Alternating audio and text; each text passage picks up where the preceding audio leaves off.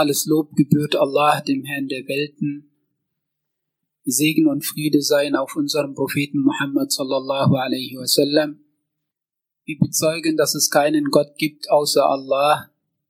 Und wir bezeugen, dass Muhammad sallallahu alaihi wasallam sein Diener und Gesandter ist. Liebe Brüder und Schwestern, wenn wir einander begegnen, wenn wir uns sehen, treffen, dann begrüßen wir einander mit Assalamu alaikum. Die Frage ist die, was bedeutet es, einander mit Assalamu alaikum zu begrüßen?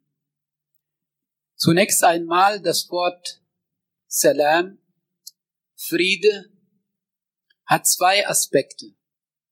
Es gibt einmal den inneren Frieden im Herzen, das ist dann die Ruhe, die Gelassenheit, die Geborgenheit, die Zufriedenheit. Und es gibt den äußeren Frieden, was das Umfeld des Einzelnen betrifft. Und da ist die Sicherheit gemeint und die Freiheit von Problemen und Erschwernissen. Und wenn wir einander mit dem Frieden begrüßen, Assalamu alaikum, dann bedeutet das dreierlei. Einmal ist es ein Gebet, ein Bittgebet. In dem Sinne, wenn ich dir sage, Assalamu alaikum, dann bedeutet das, ich bitte für dich um den Frieden. Von Allah den Frieden. Denn alles Gute kommt von Allah. Ich erbitte den Frieden für dich. Und dann bedeutet das auch, wenn ich sage Assalamu alaikum, ich wünsche dir den Frieden sowohl den inneren als auch den äußeren. Im Sinne von, ich wünsche dir genau das, was ich mir auch wünsche, entsprechend der Überlieferung der Aussage des Propheten sallallahu alaihi wasallam, in der es heißt, der eine von euch ist erst gläubig, wenn er seinem Bruder, seinem Nächsten genau das wünscht, was er sich selbst wünscht.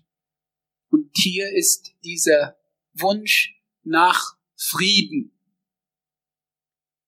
Und dann bedeutet das auch, wenn ich Assalamu alaikum sage, ich verspreche dir den Frieden. Ich gebe dir mein Versprechen, dass zu dir von mir nur der Friede kommt.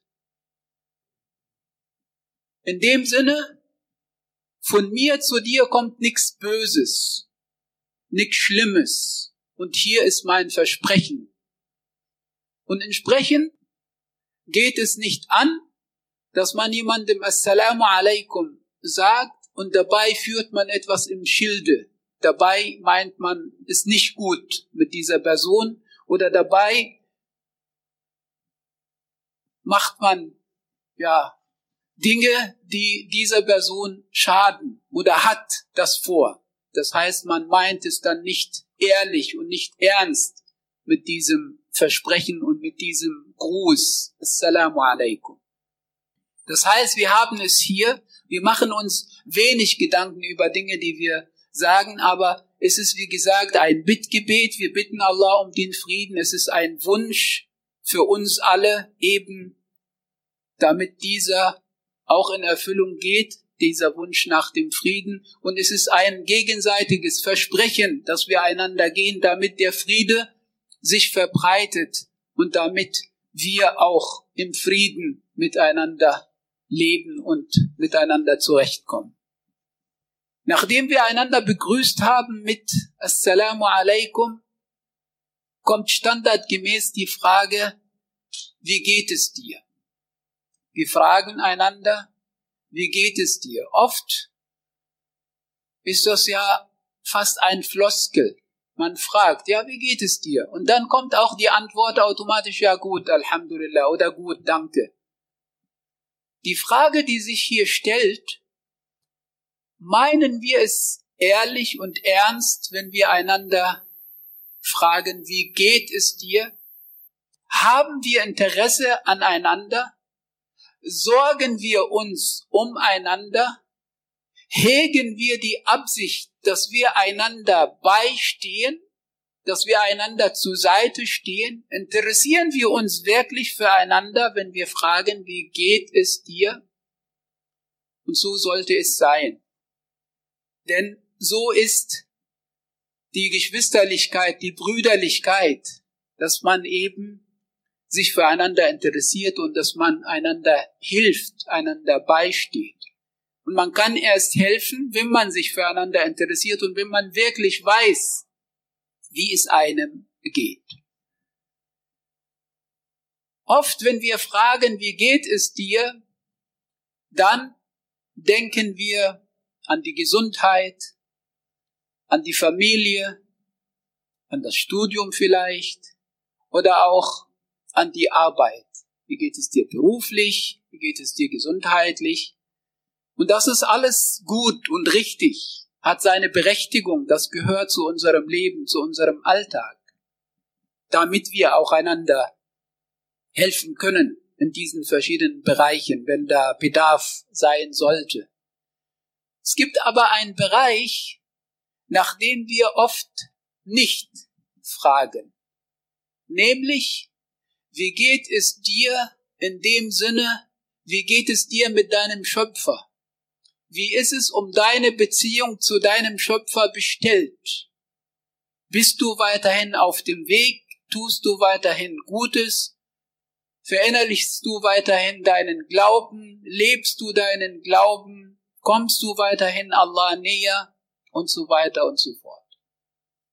Und das gehört eigentlich mehr zu dieser richtigen und aufrichtigen Brüderlichkeit, wenn man sozusagen gemeinsam den Weg zu Allah gehen möchte, wenn man gemeinsam ins Paradies kommen möchte, da ist es wichtig, genau nach diesem Bereich zu fragen und genau einander in diesem Bereich beizustehen und einander zu begleiten. Und das ist überliefert, dass die Gefährten des Propheten sallallahu alaihi wasallam dies immer wieder getan haben. Sie sich gegenseitig gefragt haben, eben nach dem Befinden im Sinne des Glaubens und der Beziehung zu Allah. Oder dass sie einander aufgefordert haben oder gegenseitig motiviert haben, komm, lass uns uns zusammensetzen hier und Allahs gedenken und unseren Glauben stärken. Und dieser Aspekt ist eben wichtig und daran soll auch gedacht werden, wenn man einander fragt, wie geht es dir, vor allem wenn das eben eine richtige und gute Freundschaft ist, wenn man einander nahe ist oder wenn man eben die Absicht und die Motivation hat, gemeinsam inshallah ins Paradies zu kommen. Es ist aber auch wichtig, dass der Einzelne sich selbst die Frage stellt, wie geht es mir? Dass man innehält und sich die Frage stellt, wie ist es eigentlich um meine Beziehung zu Allah bestellt? Tue ich weiterhin Gutes? Halte ich mich weiterhin fern von jeglichem Schlechten, Verbotenen? Wie geht es mir? Komme ich Allah näher oder entferne ich mich von Allah? Bin ich wach, wachsam oder bin ich nachlässig geworden in der Verrichtung meiner religiösen Pflichten? Wie ist es um meine Gebete bestellt? Wie ist es um meine Beziehung zum Koran bestellt? Wie ist es um die anderen Dinge, religiösen, religiösen Handlungen bestellt? Wir werden dazu aufgefordert, und das hat Umar, möge Allah mit ihm zufrieden sein, gesagt, rechnet mit euch selbst ab, bevor mit euch abgerechnet wird. Wiegt euch, in dem Sinne wiegt eure Taten, bevor diese gewogen werden, und bereitet euch vor für die große Schau bei Allah, denn dort wird nichts verborgen bleiben, so wie es im Koran heißt. Und diese, diese Abrechnung, diese sich zur Rechenschaft ziehen, dieses sich zur Rechenschaft ziehen ist eben wichtig und angebracht. Immer wieder, dass man sich nicht gehen lässt mit der Masse oder dass man ja äh, nicht nicht wachsam genug ist und dann wird man nachlässig, dann werden die die wichtigen Dinge in der Religionspraxis vernachlässigt und irgendwann ist man vielleicht weit weg vom Wege Allahs, was nicht passieren soll und auch nicht passieren darf. Die Frage, die sich hier stellt wiederum, ist die, wie kommt man Allah näher? Mit anderen Worten, was will Allah eigentlich von uns? Und wir haben, was das angeht, eine Überlieferung, in der Allah sagt, das Beste, womit mir mein Diener, näher kommen kann, ist das, was ich ihm zur Pflicht gemacht habe. Das heißt, an erster Stelle kommen die religiösen Pflichten. Und dann kommen die freiwilligen empfohlenen Handlungen. Und wenn man zunächst die religiösen Pflichten erfüllt und dann noch mehr tut im Sinne von diesen freiwilligen empfohlenen Handlungen verrichtet, dann kommt man Allah näher, so bis Allah einen liebt, dass die Körperglieder und die Sinne von einem nur im Sinne Allahs agieren.